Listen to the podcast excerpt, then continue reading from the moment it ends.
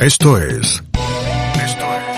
Esto es. La inquietud con Garrett Edwards. El lugar donde hay más preguntas que certezas.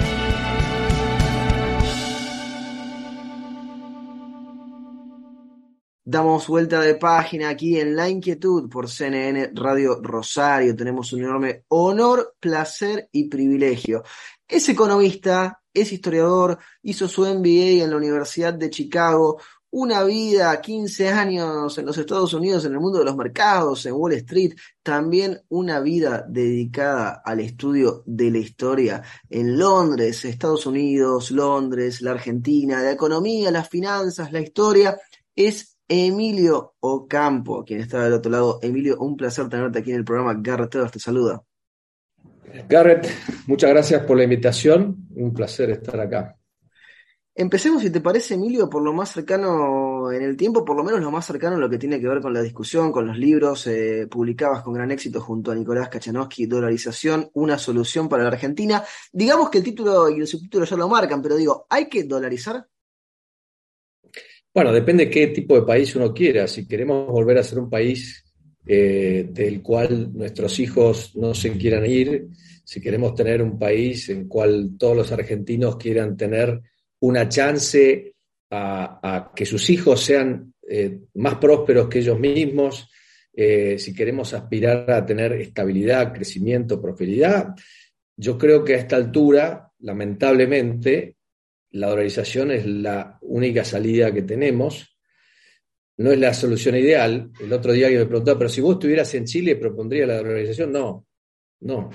No somos Chile, justamente. Basta mirar las estadísticas y basta mirar las estadísticas de cualquiera de los países que nos rodean, porque estás hablando de Chile, estás hablando de Perú, Bolivia, Uruguay, Paraguay, Brasil, digamos, ninguno de ellos tiene los problemas que tenemos nosotros.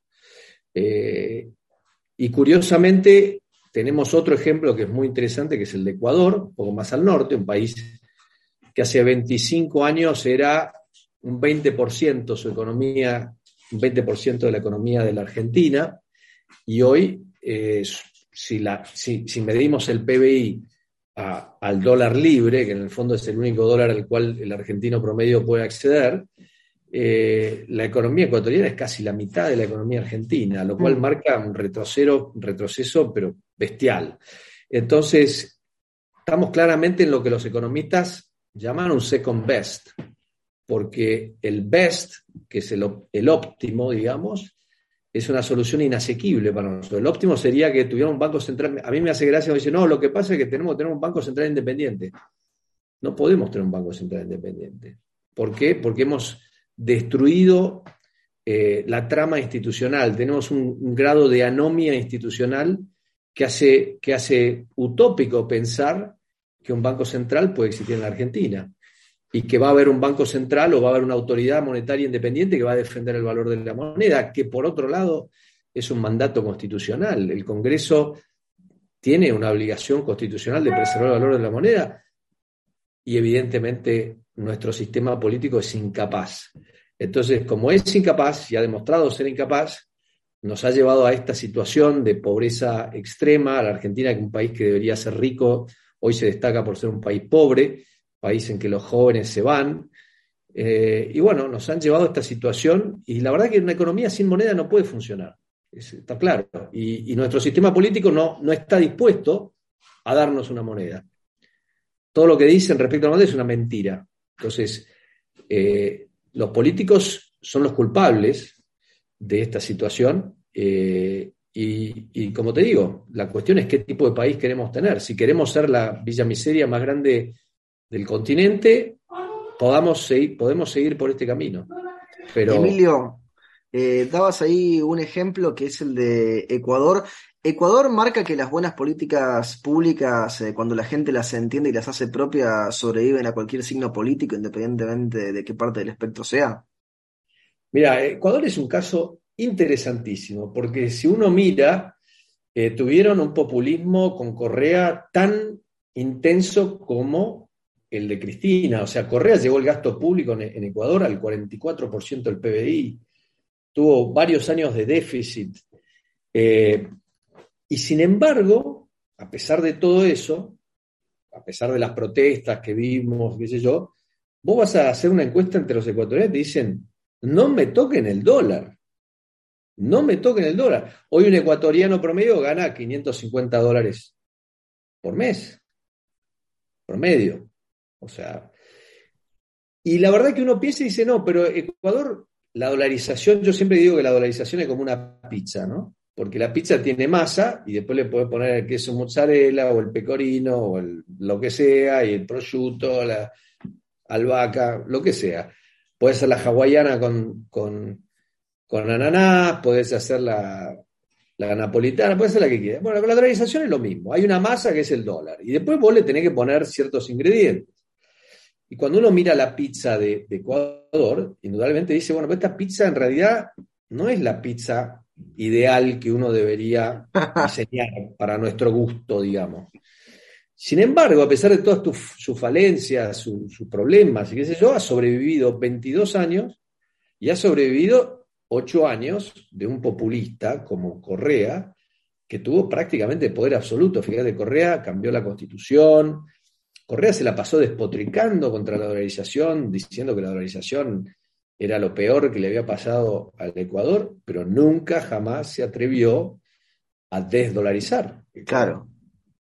Entonces, con todas las falencias que uno puede identificar en el caso ecuatoriano, y muchas cosas que se tendrían que hoy, hoy mirando retrospectivamente, se tendrían que haber hecho de manera distinta, hay algo que la, la experiencia de Ecuador deja muy claro, que a pesar de todos los problemas, la resiliencia, la resistencia de la dolarización al desmanejo y al descontrol, porque con Correa hubo desmanejo y descontrol. Y esto es importante, porque son países indisciplinados y cualquiera eh, persona medianamente sensata en Ecuador te dice, bueno, eh, indudablemente tenemos problemas, pero si no hubiera sido por la dolarización estaríamos como Venezuela, como Venezuela hace 3, 4 años. Ahora Venezuela hizo una dolarización parcial y entonces le está haciendo bien, pero Venezuela está arruinada, o sea, se está recuperando de cuando vos caíste a caíste 80%, te recuperás 10%, parece una barbaridad, pero no recuperaste nada. Entonces, eh, Ecuador sin la dolarización hubiera sido un desastre. Es un país muy indisciplinado eh, y en eso se parece mucho a la Argentina. Nosotros, parte de nuestro problema es la falta de disciplina.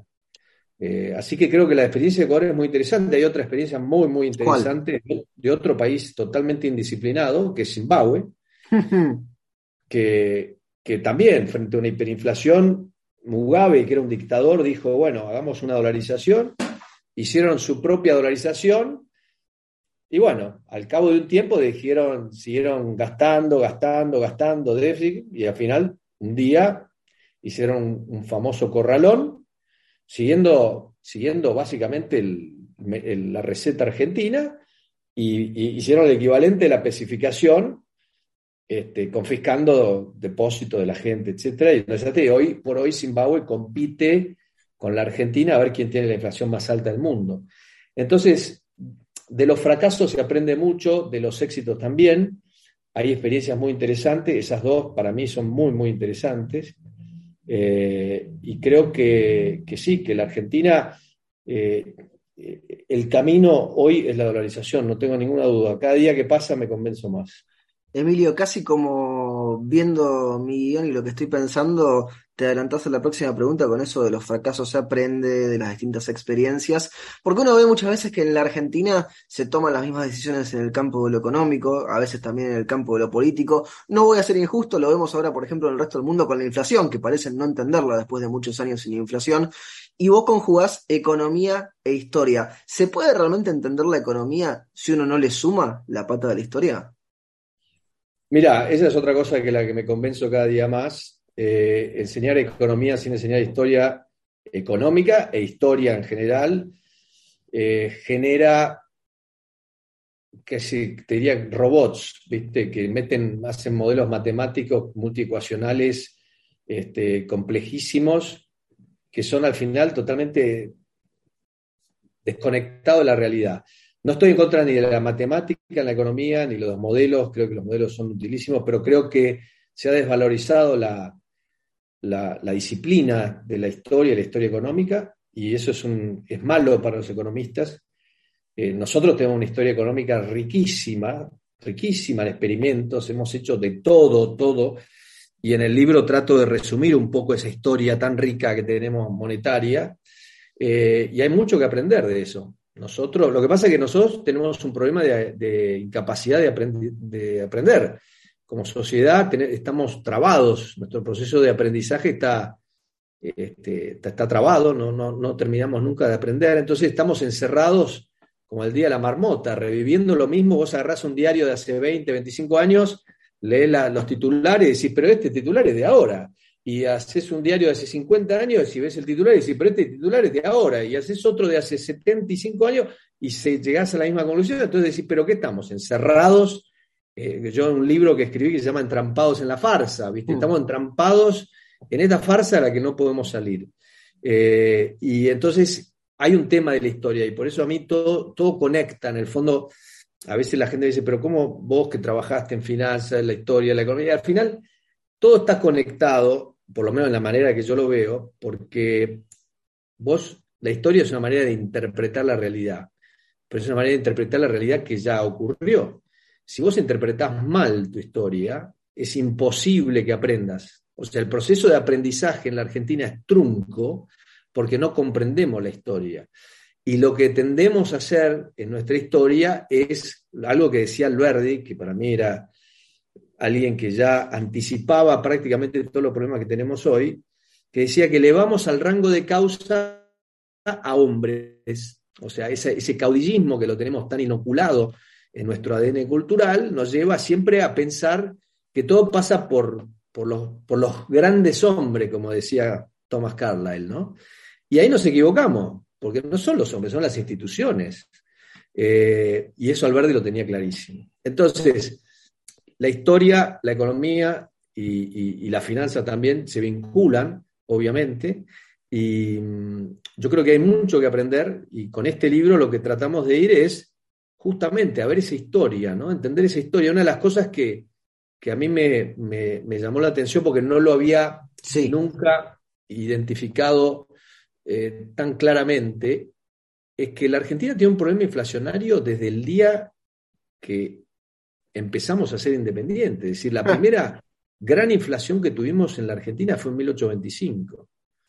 Eh, tuvimos una inflación, curiosamente, tuvimos una inflación previa en 1818, en la cual este, se falsificaron monedas españolas, y es interesante porque la inflación se produce por la falsificación de la moneda. Te está diciendo, en el fondo, que la inflación es, en el definitiva, una inflación de la moneda. En, aquel entonces, en 1818, se lo acusó a, Güemes de haber este, acuñado monedas falsas para pagar sus gastos y eso generó un aumento de precio pero después la gran inflación fue en 1825 y en el siglo XIX fuimos los campeones mundiales de la inflación. Es decir, ah. no hubo otro gobierno independiente en el planeta que recurrió con tanta fruición y asiduidad al impuesto inflacionario como el gobierno de la provincia de Buenos Aires, que fue básicamente. Entonces, no es que después tuvimos 40, tuvimos un islote de estabilidad de 45 años después vino Perón y en el 45 eh, empezamos nuevamente con la inflación. La inflación que la habíamos casi extirpado del sistema económico argentino entre 1900 y 1944, digamos, este, en el 45 empezamos a tener nuevamente inflación, 20%, que en aquel entonces era una, tasa alta, y desde entonces, excepto la convertibilidad, hemos estado siempre con la inflación. Entonces, la inflación es parte de nuestro ADN cultural, porque en el siglo XIX gastábamos de más porque nos metíamos en guerra todo el tiempo. Vivimos, pensá que de los primeros, de 1810 a, 1900, más o menos tuvimos 70 años de guerra, literal, con, con, con España, después con Brasil, después con Francia e Inglaterra, después internamente nos peleábamos entre nosotros. Claro. los unitarios, federales, o sea, entonces, claro, se gastaba y quiénes eran los empleados públicos eran los militares, que después, obviamente, se los fumaban con inflación, desvalorizando los salarios. Estuvimos en guerra y cuando no estábamos en guerra nos preparábamos para la guerra, porque varias veces estuvimos a punto de ir a la guerra con Chile, entonces nos comprábamos armamentos en Europa y gastábamos. Entonces, esa fantasía, la inflación es en definitiva la fantasía de que podés vivir más allá de tus medios. Y el mecanismo por el cual pretendés vivir allá, más allá de tus medios es el gasto público. O sea, gastar más de, lo que tenés. O sea que es una, es una enfermedad como te digo, ahí cuando vas a la historia, empezás a entender que es una enfermedad que está muy este, metida en, como te digo, en el ADN argentino. Y, eso nos pareció muy importante porque si uno quiere plantear una solución para el presente, tiene que entender muy bien eh, este pasado y esta, y esta situación que como te digo, tiene un elemento histórico, después hay un elemento teórico, obviamente no puedes olvidar la economía en el análisis de la inflación, y lo que quisimos hacer en el libro es eso. Primero, hablar de la inflación como problema. Después, hablar de la inflación como problema en la Argentina. Después, hablar de cómo otros países resolvieron ese problema con una dolarización. Y ahí hablamos de Ecuador, hablamos de El Salvador, de Panamá, de Zimbabue, porque como te decía antes, los que fracasan es muy importante. Los fracasos de los fracasos se aprende mucho. Hay que aprender, ¿no? El necio es el que nunca aprende de su fracaso. Eh, y luego elaboramos una, o pusimos la receta de una pizza, para seguir con la analogía, que nos pareció que era la pizza más adecuada para la Argentina. Eh, más adecuada a la situación nuestra. Al paladar. No, más que nada al paladar, te diría más que, al paladar es muy difícil adecuarla porque somos 45 millones de argentinos y todos tenemos gustos distintos, pero tenemos una realidad financiera, y ahí entra la finanza, tenemos una realidad financiera muy peculiar en la Argentina, que también es atávica, que tiene que ver con el sistema bancario. Y el tema del sistema bancario es clave, es absolutamente clave. En los años, en, el siglo XIX, nos acusaban de de ser los eh, maestros del gaucho banking, ¿no? El gaucho banking era, la práctica de, prestarle a cualquiera y, bueno, esa práctica de gaucho banking ha sobrevivido y ha sido la causa de muchas de nuestras crisis. Y, y, sigue totalmente vigente hoy. El gaucho banking hoy es tener básicamente un sistema bancario que tiene 60% de sus activos este, eh, en el sector público. Es decir, eh, eh, el sector público es el principal deudor de nuestro sistema bancario, lo cual es un problema gigantesco, porque tenemos el nivel de crédito privado en relación al PBI de los más bajos del mundo, de los más bajos de América Latina, y no es casual que tengamos que el, que el, sistema bancario no le preste al sector privado y que le preste todo al sector público. Los economistas le llaman crowding out a eso, a esa, Entonces ahí, ahí está la economía, la finanza, la historia, está todo mezclado. Marcabas, eh, Emilio, en un momento, y antes de eso igual quiero eh, hacer referencia, porque cuando contabas lo del siglo XIX no podía no recordar el tratado de discurso sobre la moneda de Bellón de Juan de Mariana, es como que tampoco aprendimos nada de las lecturas clásicas a lo largo del tiempo, pero hablabas del proceso de aprendizaje trabado, del peligro de interpretar mal eh, la historia de uno. Eh, y nos encanta tener historiadores y economistas en este ciclo. Eh, y he tratado de extrapolar a veces a lo largo de las respuestas que han dado sobre por qué la Argentina del fines del siglo XIX no es la Argentina que tenemos ahora en el siglo XXI. Y muchas veces me ha quedado la idea de que el contexto cambió y la Argentina nunca se adaptó. ¿Te parece que esa es una idea válida para por qué la Argentina ha transitado todo el siglo XX como lo transitó? No pauses, ni adelantes, o retrocedas. Quédate en La Inquietud con Garrett Edwards. Yo creo que eh, el problema básico ya lo había identificado Alberdi. Alberdi escribió, dijo, acostumbrado a la fábula, nuestro pueblo no quiere cambiarla por la historia. El problema es que esta afición por la fábula no es inocua. La afición por la fábula implica confundir causas y cuando vos confundís causa, el proceso de aprendizaje en qué consiste? En identificar la causa e identificar el efecto. Si vos te equivocás con las causas y no podés asociar causa y efecto, no puedes aprender, porque nunca asociás el efecto a su verdadera causa. Y el problema está con la historia, y Albert también lo dice, dice, si ustedes quieren esta historia fantasiosa, esta historia que le está contando Mitre, del origen épico de la Argentina y que somos los libertadores de América y que por eso somos más superiores al resto de América y todo lo demás, y que San Martín liberó, libertó América y todo lo demás.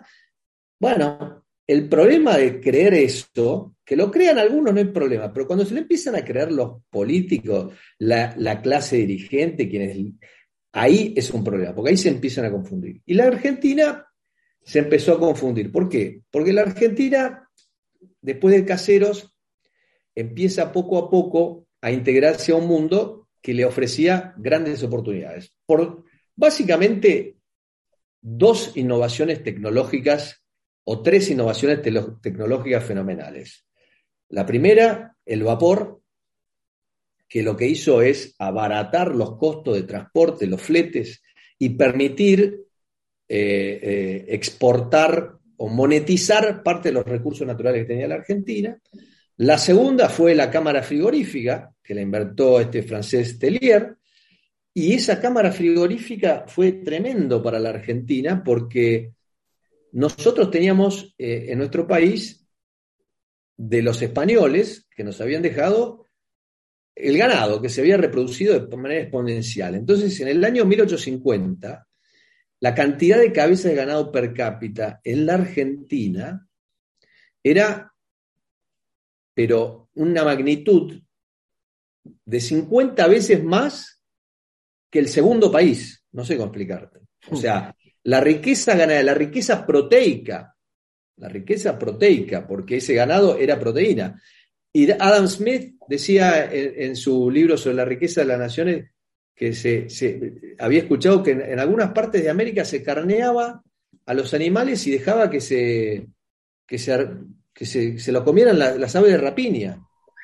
Bueno, ese estaba hablando de la Argentina. Éramos un país desde el punto de vista de las proteínas, totalmente rico. Pero no podíamos monetizar esa riqueza. O sea, los habitantes de la Argentina tenían un nivel de consumo de proteínas que no existía en ninguna parte del mundo. Pero no lo podíamos monetizar. Viene la cámara frigorífica y eso cambia. Viene, viene un montón de cambios, viene una clase dirigente que vuelve al país después de caseros, que entiende que la Argentina se tiene que integrar al mundo y tenemos todo ese periodo de integración al mundo que nos va fenómeno. Ahora, a principios del siglo XX empezamos a confundirnos. los que gobiernan empiezan a confundirse. se les va el humo a la cabeza, digámoslo de esa manera. los éxitos de la Argentina les hacen pensar que Argentina es Estados Unidos, que nosotros somos los Estados Unidos de Sudamérica y que por lo tanto eh, vamos a ocupar en el concierto de las naciones un lugar similar al de Estados Unidos. ¿Y qué pasó? No éramos como Estados Unidos. Una de las grandes razones por las cuales eh, nuestra prosperidad era tan importante, en gran medida tenía que ver con nuestra asociación con el Imperio Británico, que era nuestro, como dijamos, nuestro guardaespaldas. En nuestro barrio nosotros andábamos con guardaespaldas. ¿Cuál es el barrio nuestro? Nuestro barrio era América Latina, el continente americano era nuestro barrio. Y nosotros hacíamos los guapos de nuestro barrio porque tenemos un grandote atrás, hmm. que era Inglaterra, que estaba muy interesada además en frenar a Estados Unidos e impedir que Estados Unidos tomara mayor influencia en el continente.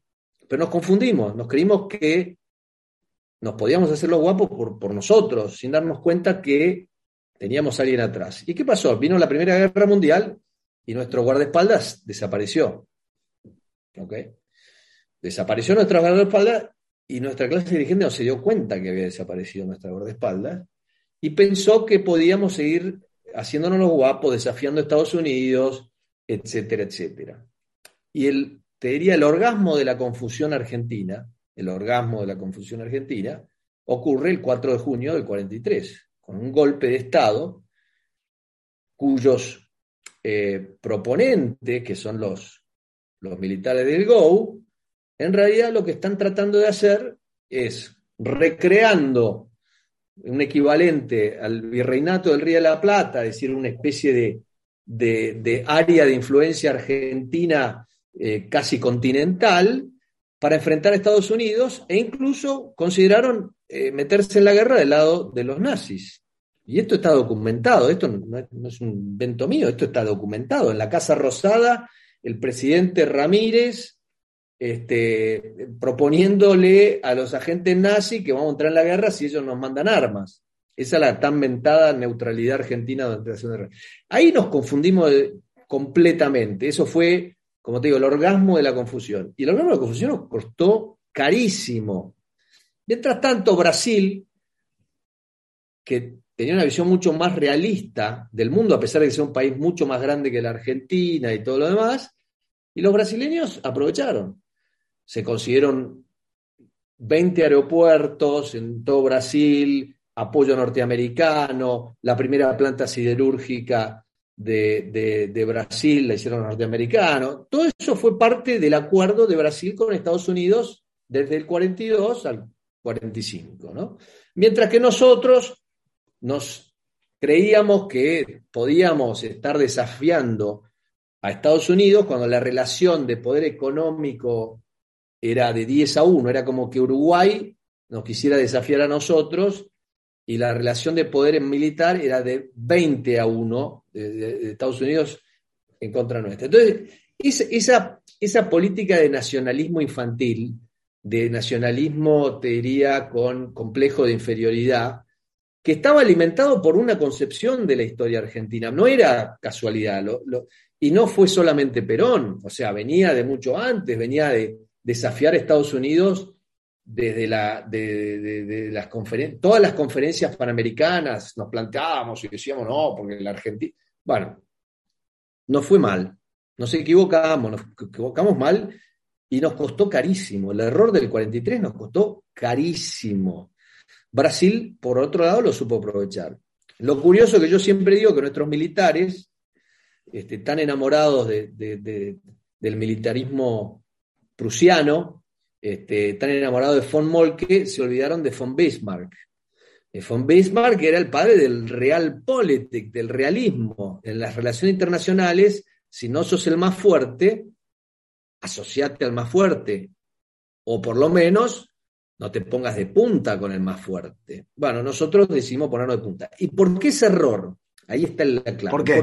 ese error? Ese error viene de una concepción histórica equivocada. Viene de una concepción histórica de la Argentina predestinada a la grandeza, Argentina la nación líder de América Latina porque somos los libertadores de América y entonces cuando Estados Unidos empieza a, fortalecer su relación con Brasil, atenti, esto es una amenaza existencial a nuestro país. Estados Unidos es una amenaza a nuestro liderazgo. Entonces, ese error, como te digo, de las clases dirigentes que llega a su punto máximo en el 43, viene de antes. Ya la reforma Escudé, que ha escrito mucho sobre esto, mucho y muy bueno sobre esto, y, proponía la, teoría del realismo periférico, decía que entre el golpe del 43 y, y la reforma educativa de 1908 que hace Ramón Mejía, había como una línea directa porque la, reforma educativa de 1908 es la reacción de la clase dirigente al aluvión inmigratorio y dicen, no, no, nos estamos perdiendo nuestra nacionalidad, tenemos que nacionalizar a todos estos inmigrantes y a sus hijos y tenemos que meterles en la cabeza las glorias militares argentinas, la glorificación de lo militar, la glorificación del caudillo. Hicimos todo al revés de lo que decía Alberdi. Es decir, Alberdi decía, tenemos que importar los valores culturales y las ideas de los inmigrantes que tenemos que traer de Europa. ¿Y qué pasó? En vez de hacer eso, vinieron de Europa y a estos inmigrantes les hicimos un lavado de cerebro y les dijimos, no, Argentina es lo más grande que hay, y es más grande que hay porque ganamos las batallas de no sé cuál y por cuál y que somos los grandes libertadores, y todo el mundo se creyó eh, esa, esa historieta. Y como predijo Alberdi, cuando vos te empezás a crear una historieta equivocada, tu política va por cualquier camino, perdés los puntos de dirección, etc. Así que yo tengo una visión en este sentido que, es bastante sui generis. Eh, pero como te digo, es totalmente, muy interesante. totalmente basada en, en, lo que Alberti advirtió hace 150 años, digamos. Emilio, realmente muy interesante y que provoca para pensar. Eh, te hago la última pregunta que se la hacemos absolutamente a todos nuestros entrevistados en este ciclo porque el programa se llama La Inquietud y el nombre es un juego de palabras. ¿Qué inquieta a Emilio Campo? ¿Qué, me inquieta o qué me motiva? Eh, me inquieta, eh, soy una persona muy curiosa, muy curiosa. Este, me inquieta saber más, me inquieta llegar a fondo de los temas, entenderlos bien. Eh, eso te diría que es lo que más me inquieta. Emilio, te agradecemos muchísimo el tiempo que te has tomado para charlar con nosotros y con nuestra audiencia y te mandamos un fuerte abrazo. Un gran saludo y bueno, eh, espero pronto volvamos a charlar o incluso tener un, encuentro mano a mano. Será un placer, eh, Emilio, para mí. Lo teníamos a Emilio Campo aquí en La Inquietud por CNN Radio Rosario. Esto fue La Inquietud con Garrett Edwards. Síguenos en redes sociales y en www.edwards.com.ar.